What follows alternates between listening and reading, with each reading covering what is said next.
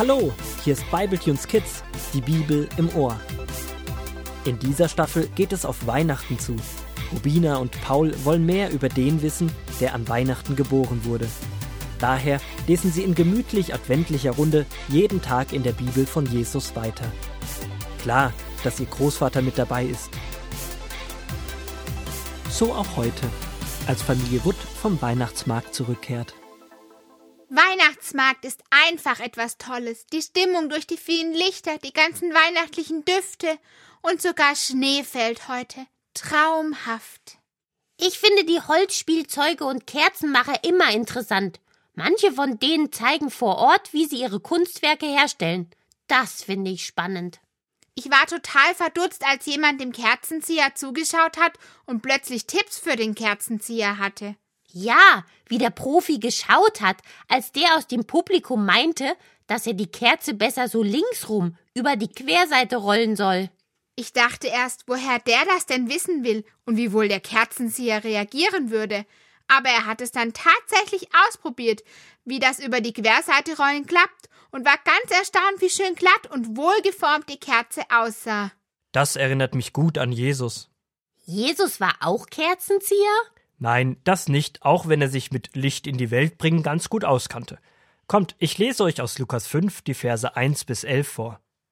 Eines Tages stand Jesus am See Genezareth und erzählte den Menschen von Gott.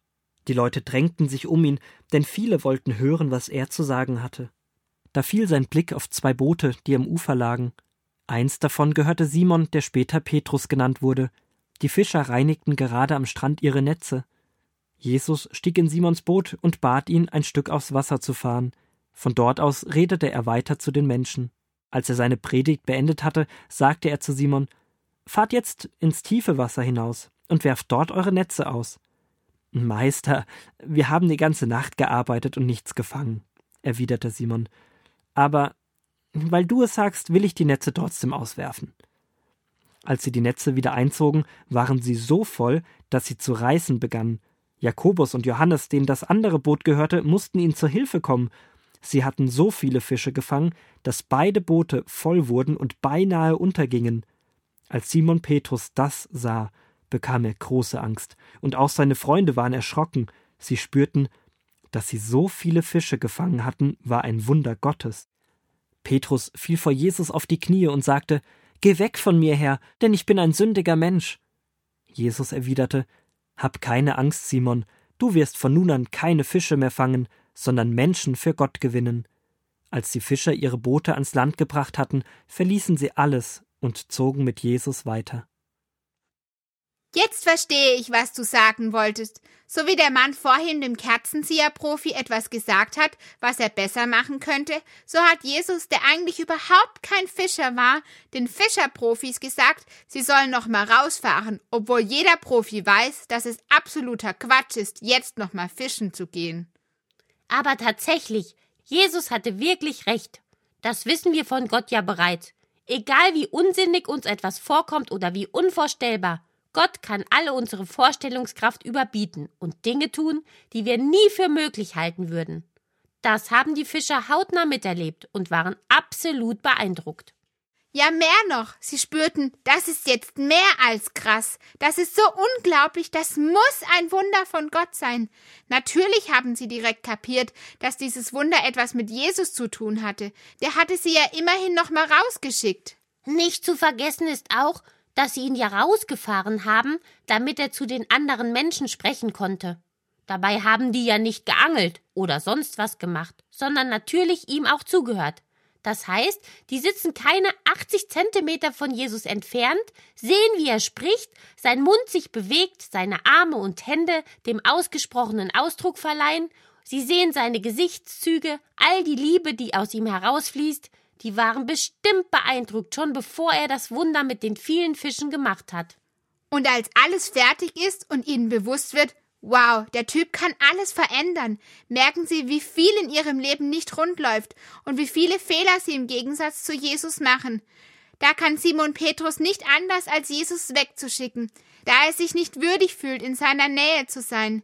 Wie wenn man in alten, zerlumpten Klamotten vor den König treten muss. Da kommt man sich bestimmt auch voll peinlich beschämt vor und so klein und unwürdig. Aber Jesus reagiert total schön. Er sagt ihm, dass er sehr gerne in Simon Petrus Nähe ist und dass er unbedingt möchte, dass sie ihm folgen. Und er zeigt ihnen mit dem letzten Satz dann noch, dass die Arbeit, die sie getan haben, mit ihrer neuen Arbeit zu tun hat. Wir haben wirklich einen Gott, der jeden kennt, jeden versteht und jeden direkt anfragt, mit in Jesu Boot des Lebens zu steigen. Er weiß genau, wie er wen anspricht. Den Fischern zeigt er, dass er sie wirklich kennt. Er begegnet ihnen auf ihrem besten Gebiet, dem Fischen. Er sagt damit, ich kenne dein Leben. Ich weiß genau, was du bisher durchgemacht hast. Und jetzt beginnt ein neues Kapitel in deinem Leben. Du wirst Menschenfischer.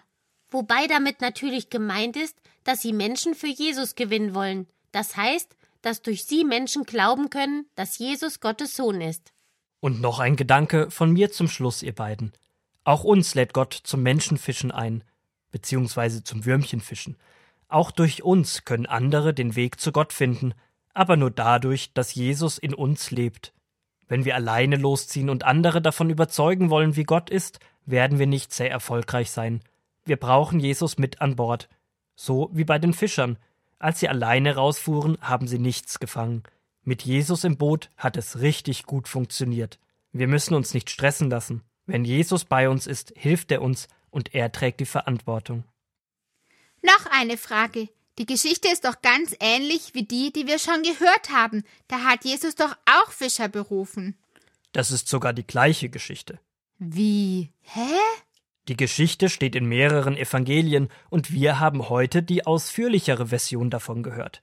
Ach so. Oh, Mama ruft zur Abendrinde. Jetzt schon? Ich habe immer noch einen Weihnachtsmarkt Plätzchen Punschbauch. Dann fühlst du dich nach dem Essen wie die Netze von Simon Petrus und Andreas, prall gefüllt und fast platzend.